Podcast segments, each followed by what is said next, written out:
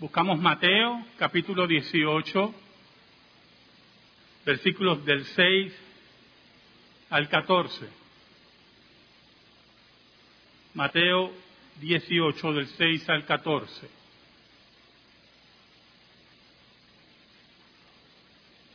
Dice así la palabra de Dios.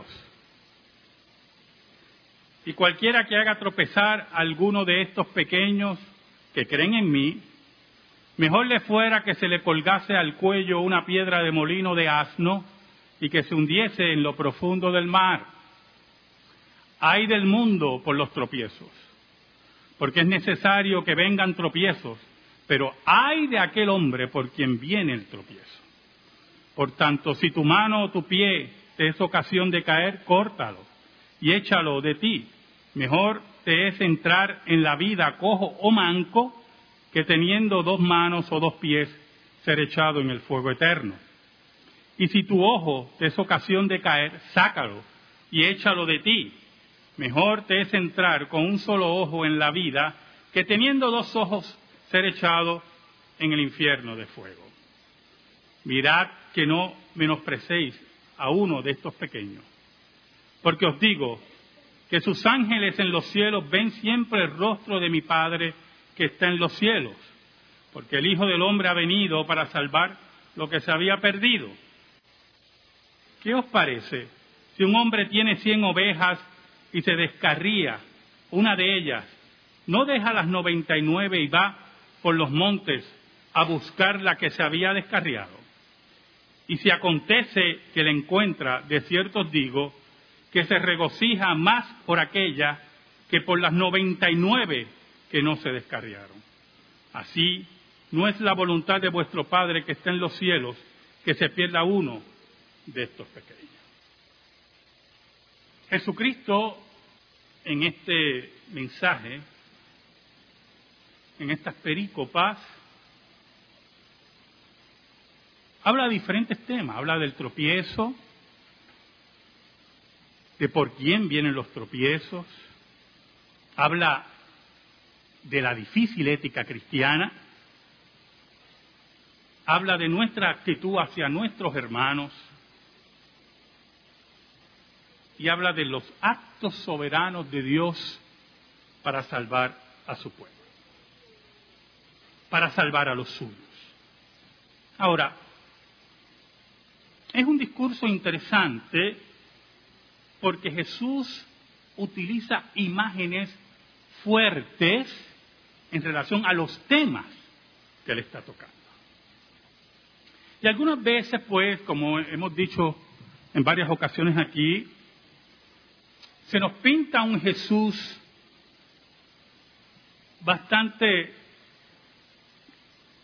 tranquilo, un Jesús prácticamente zombie, que no levanta mucho su voz y que sus acercamientos es de un tipo de amor que la escritura no plantea. Aquí estamos frente al Cristo de los contrastes, al Cristo que no tiene miedo de que esos contrastes sean mal interpretados. Al Cristo que mediante estos contrastes nos quiere enseñar varias verdades. Y esas verdades queremos exponerlas en esta mañana. Oramos. Te damos gracias, Señor. por todas tus bendiciones. Te pedimos, Señor, en el nombre de Jesús, que nos escondas bajo la sombra de la cruz y que tu nombre sea proclamado. Llega al corazón de tu pueblo y toca los tuyos según tu voluntad. Por Cristo Jesús, oramos. Amén y amén. Versículo 6 dice, y cualquiera que haga tropezar a alguno de estos pequeños que creen en mí, mejor le fuera que se le colgase al cuello una piedra de molino de asno y que se hundiese en lo profundo del mar. Mira el contraste que hace Jesús. Todo aquel que haga caer a un creyente, escuche bien, todo aquel que se acerque a un creyente para hacerle daño, de tentarlo, de hacerlo sufrir, Jesús hace un contraste muy fuerte, pero muy certero. Esa persona es culpable y merece la muerte, dice Jesús. ¿Sabe algo? Esta semana estaba estudiando la vida de Winston Churchill, el primer ministro inglés bajo la Segunda Guerra Mundial. Y en una ocasión, Winston Churchill estaba hablando al Parlamento inglés, Cámara de los Comunes, y una mujer que estaba allí, una de las parlamentarias, se molestó con el discurso de Winston Churchill. Personas mediocres, ¿verdad? Y le dice, si yo fuera su esposa, le dice a Winston Churchill, yo le pondría veneno a su café. Y Winston Churchill, en un contraste tremendo, le dice, si yo fuera su esposo, lo bebería.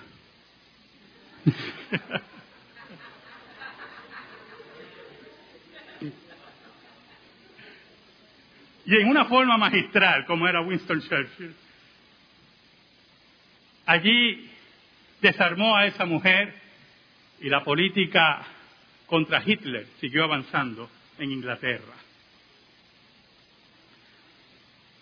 Jesús advierte que la iglesia de Cristo, que aquellos, escuche bien, que aquellos que sirven a Jesús, como dice aquí, de estos pequeños, como le llama Jesús a su iglesia, de estos niños, de estos que son míos, que creen en mí, si tú lo haces tropezar, si tú lo persigues, es mejor que entiendas que lo mejor que te puede ocurrir es que te hundas en la mar con una piedra de molino al cuello. Yo no sé si usted sabe que las piedras de molino eran inmensas. Se usaban, por eso se dice piedra de molino de asno, porque el asno tenía la fuerza para darle vuelta a ese molino, a esa piedra de molino. Y Jesús está diciendo, la imagen de Jesús es que no tiene salida. Porque tú has puesto tropiezo a aquellos que son mi gran tesoro. Y muchas veces los que tienen aquí trabajos privados, que algunos me han manifestado algunas veces su dolor por su trato por ser creyentes. Es importante que entendamos que Dios sabe cada una de nuestras situaciones y que Dios va a defender nuestra causa si la misma es correcta. Si somos injustamente perseguidos, si somos injustamente, hermanos, difamados. Si se levanta contra nosotros falso testimonio, porque los que nos rodean son cobardes que no asumen su responsabilidad. Jesús conoce eso muy bien. Y tiene sentencia de muerte para esas personas. De muerte espiritual y al final de muerte, de condenación, como veremos más adelante en los textos. Por eso Jesús en el versículo 7 hace una expresión, ay del mundo por los tropiezos, ay de aquellos que causan tropiezos. Porque mire, es necesario, dice Jesús, que vengan tropiezos, y esto es muy importante. Jesús no ablanda nuestra vida, Jesús no se enajena de la realidad de la vida del creyente. Jesús sabe cuál es la vivencia diaria de cada creyente. Van a venir tropiezos. Pero añade el maestro, pero hay de aquel hombre por quien viene el tropiezo. No es la primera vez que Jesús habla así. Cuando habló de Judas, dijo, qué triste por aquel por el cual el Hijo del Hombre es entregado. Mejor le hubiera sido ese hombre no haber nacido. Ahora, en los versículos 8 y 9 tenemos otra imagen, otro contraste muy importante de Jesús en la vida ética de cada creyente. Por tanto, si tu mano o tu pie te es ocasión de caer, córtalo y échalo de ti. Mejor te es entrar en la vida cojo o manco que teniendo dos manos o dos pies, ser echado en el fuego eterno. Y si tu ojo te es ocasión de caer, sácalo y échalo de ti. Mejor te es entrar con un solo ojo en la vida que teniendo dos ojos ser echado en el infierno de fuego. Usted sabe, yo leí estas palabras siendo muy niño. Y como todos deben deducir, yo no podía creer lo que estaba leyendo. yo, pero ¿cómo es posible eso? Y trataron de darme unas explicaciones que sinceramente no hubo una satisfacción en las mismas. ¿Sabe, hermanos? El pecado, según Santiago, está en la concupiscencia de cada uno de ustedes. En mi vida y en la de ustedes. Usted se puede sacar los dos ojos y seguir siendo el mismo pecador. Usted puede cortarse las dos manos y seguir haciendo las mismas prácticas pecaminosas. Hubo gente en la historia que tomó estas palabras literalmente. Y algunos se cortaron manos, ojos. Otros se castraron pensando que ese era el problema. Pero el pecado estaba dentro de ellos. Pero cuando hablamos de disciplina en la vida cristiana, cuando hablamos que el que robaba no robe más, dice el apóstol Pablo, que el que mentía no mienta más, que aquel que levantaba falso testimonio, aquel que adulteraba no adultere más.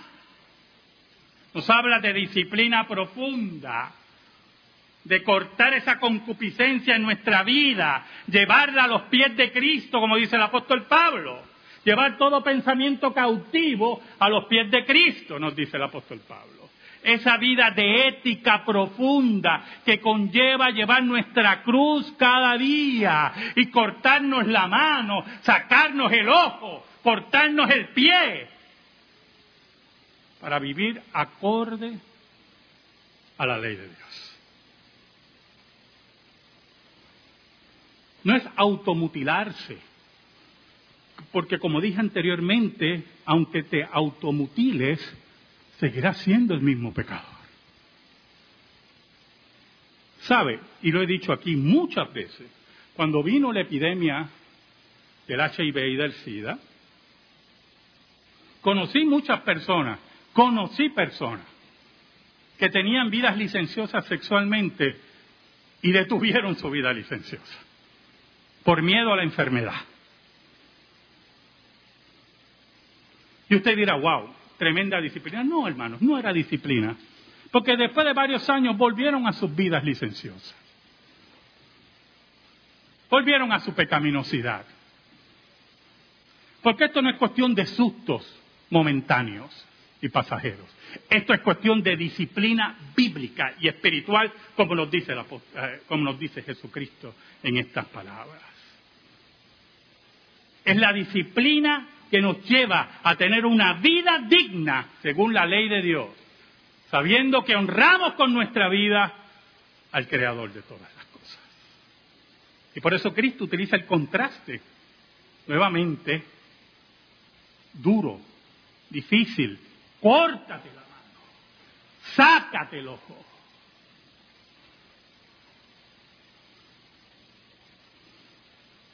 Mira el versículo 10, hermano. Muchas enseñanzas vemos en esto. Contrastes del maestro. Mirad que no menosprecéis a uno de estos pequeños, porque os digo que sus ángeles en los cielos ven siempre el rostro de mi Padre que está en los cielos. Menospreciar. Yo conozco mucha gente que son más santas que yo. Muchos. No menosprecian a nadie. Ellos lo dicen. Santas mujeres, santos hombres. No emiten ninguna palabra de rechazo. Son una cosa que yo mismo me sorprendo de su santidad.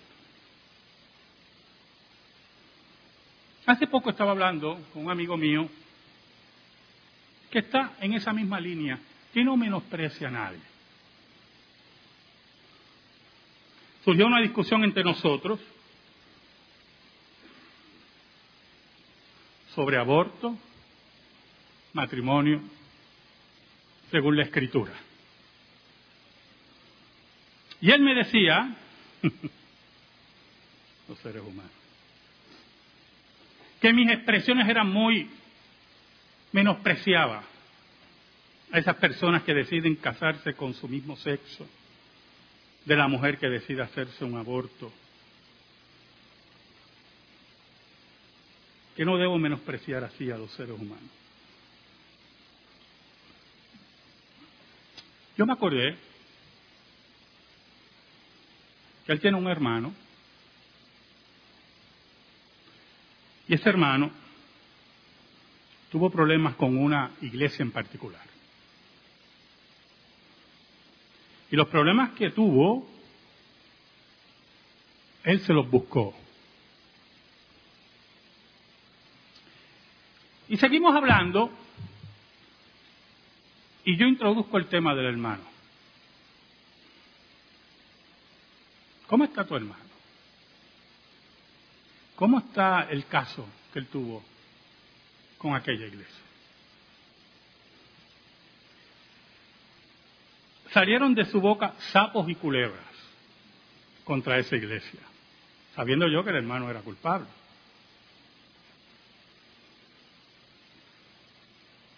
Todo esto en la misma conversación. Y yo vengo y le digo, pero ¿por qué tú menosprecias a esa iglesia?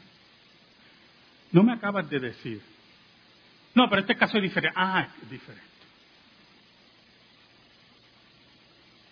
Es diferente. ¿Sabe? Hubo un joven, John Jubert. John Jubert Es un caso interesante. El 20 de septiembre de 1983 se encontró el cadáver de un joven de 13 años, de un adolescente, Danny El Belver. Y Danny había desaparecido después de haber salido de su casa a las 6 de la mañana a entregar periódicos. No sé cuántos de ustedes entregaron periódicos, yo entregué periódicos. De niño y de adulto. Oiga, él tenía que entregar 70 periódicos ese día. Entregó tres. No llegó y empezaron a buscarlo. Su cuerpo fue encontrado había sido apuñalado, un niño de 13 años, había sido torturado,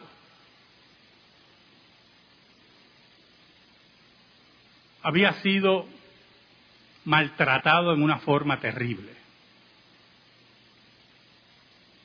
El presidente Ronald Reagan, en aquel tiempo, había promulgado un decreto que todos los secuestros y asesinatos de niños, el FBI se iba a encargar.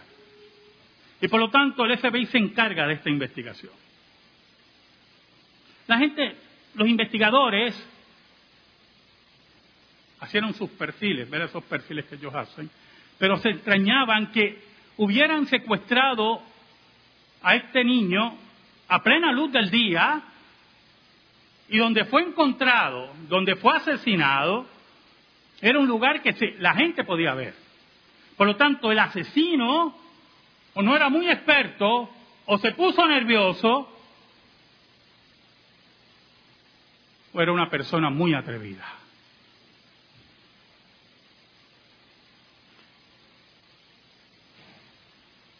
Aparentemente, Dani no tuvo miedo de la persona.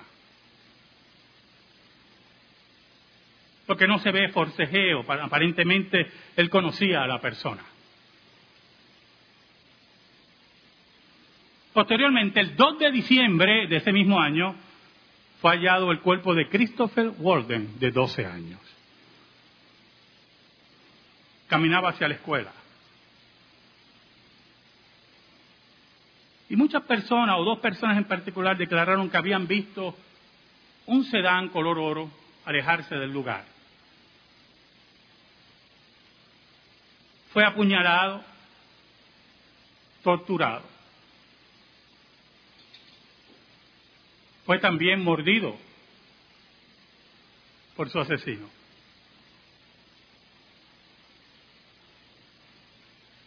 Ahora, Después de varias investigaciones, ¿verdad? No quiero darle un relato aquí completo.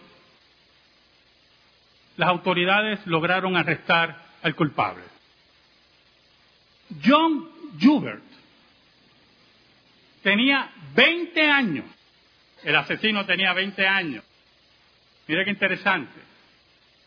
Y lo más tremendo es que era Boy Scout. Asistía al líder de la tropa, los que estuvieron aquí en los Boy Scouts, yo nunca estuve, sabrán de lo que estoy hablando. Y en medio de la tropa, por las noches, discutían estos casos. Y decían que teníamos que tener cuidado mientras el asesino estaba en medio de ellos. Posteriormente se descubrió que había asesinado otro niño en Portland. John Juber fue arrestado fue condenado a muerte y ejecutado el 17 de julio de 1996. La pregunta es la siguiente, hermano. La pregunta es la siguiente. ¿Qué despierta en usted John Jubert? Si usted me dice, bueno, me da mucha pena el muchacho, y usted no se identifica y no siente un desprecio ante un asesino en serie de niños, ante un cobarde, y solamente sentiría desprecio porque toque a un hijo de usted o a un nieto de usted, usted tiene problemas, serios problemas, profundos problemas. Porque una de las grandes verdades del Evangelio que Cristo nos quiere transmitir aquí, que el dolor de nuestros hermanos es nuestro dolor. Y que si tenemos un menosprecio a nuestro hermano, lo hemos identificado con el mundo, con aquellos que crean tropiezo a la iglesia de Cristo. Por eso Cristo dice en el versículo 10, mirad que no menospreciéis a uno de estos pequeños porque os digo que sus ángeles en los cielos ven siempre el rostro de mi Padre que está en los cielos. Que sepan que la iglesia de Cristo es cuidada por los ángeles de Dios. Y cuando tú menosprecias a tu hermano, dice Cristo, te identifica con aquellos que son el tropiezo que viene del mundo, dice Jesús. Que cuando levantas falso testimonio contra tu hermano, levantas falso testimonio contra Jesús.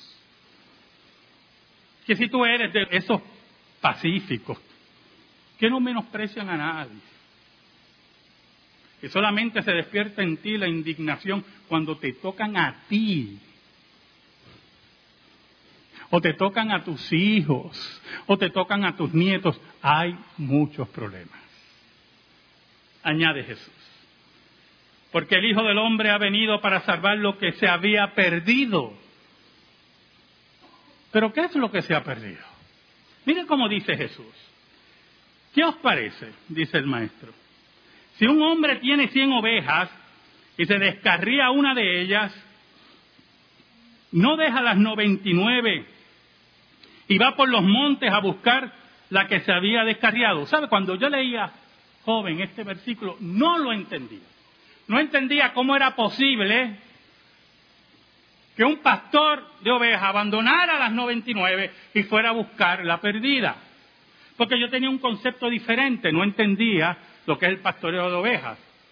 Lo que yo tenía eran tortugas, pececitos, tuve huimos, que eso fue, olvídese. Entonces yo sabía, por los cuidados animales, a mí me gustan mucho los animales, que si los dejaba solos se, se perdían. Perros, gatos, se perdían. Y yo decía, pero ¿cómo es posible que un pastor de ovejas deje sus 99 ovejas y vaya a buscar la perdida. Ese sí bruto. En mi mente, infantil. Hasta el día que entendí algo increíble. Que las ovejas solamente oyen la voz de su pastor. Que aunque hayan 500 ovejas y cuatro pastores, cuando esos pastores hablan las ovejas persiguen la voz de su pastor. Jesús, nuestro buen pastor, sabe que vamos a oír su voz. Sabe que no lo vamos a abandonar. Pero sobre todas las cosas, que Él nunca nos va a abandonar. Y por eso dice Jesucristo, y si acontece que le encuentra, de cierto os digo que se regocija más por aquella que por las noventa y nueve que no se descarriaron. Porque aquella sí estaba descarriada, aquella sí estaba en tropiezo, aquella sí estaba despreciada y el buen pastor la busca, la coge y la salva, sabiendo que las otras noventa y nueve no van a abandonar el rey. ¿Sabe, hermano? Cuando yo leí el caso de John Juber, de 20 años, mi indignación fue terrible, terrible. Y sinceramente busqué en YouTube la historia de John Juber y había un relato de casi media hora. Y solamente esperaba el final del relato para oír si lo condenaron a muerte. Porque sabe algo, que no se olvide usted, hermano. El Estado ha sido establecido por Dios para ser vengador, dice el apóstol Pablo en Romanos, y no en vano lleva la espada. Y todo aquel que atenta contra la vida de cualquier ser humano, atenta contra la imagen de Dios en él, dice el pacto con Noé. Y yo estaba atento a ver si le van a hacer la famosa cadena perpetua esa en la cual nosotros mantenemos un grupo, porque eso sale de nuestros bolsillos, por cierto. Un grupo de asesinos que desprecian la vida, hoy va a pagar como dice la Escritura. Jesús usa los contrastes. Y Jesús afirma la soberanía de Dios. Por eso en el versículo 14 dice, así, mire qué interesante, en forma negativa, Escuche bien. No es voluntad de vuestro Padre que está en los cielos. No es voluntad. de vuestro Padre que está en los cielos que se pierda uno de estos pequeños. No es voluntad de Dios que se pierda la iglesia. No es voluntad de Dios que la iglesia sea menospreciada. Todo aquel que enfrente la iglesia, todo aquel que condene la iglesia, todo aquel que le ponga tropiezo a estos pequeños tendrán su día. Porque el Padre que nosotros servimos es nuestro pastor. Y si Él sale a buscarnos, aun aunque estemos perdidos, si Él, Dios mismo, sale a buscarnos, ¿qué puede hacer el mundo contra la iglesia? Amén. Gracias te damos, Señor. Qué bueno eres, Señor. Te pedimos en esta hora, en el nombre de Jesús. En el nombre de Jesús. Que tu palabra esté en nuestra vida y en nuestro corazón.